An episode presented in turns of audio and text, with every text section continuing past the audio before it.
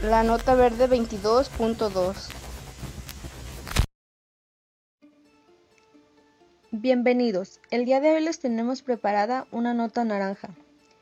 La pobreza es cuando las personas carecen de los recursos necesarios para satisfacer sus necesidades básicas.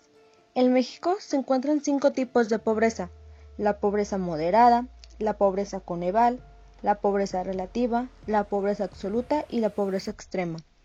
En México, 52.4 millones de personas viven en una situación de pobreza, cifra que equivale al 41.9% de la población. México actualmente ocupa el lugar 35 en el mundo de pobreza. Uno de los estados con más pobreza en México son Chiapas, Guerrero y Oaxaca. El 20% de la población de estos tres estados viven en condiciones de pobreza extrema.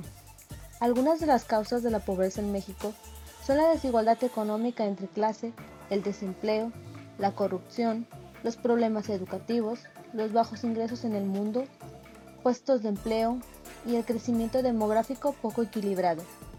México es uno de los pocos países que todavía lucha contra este problema social.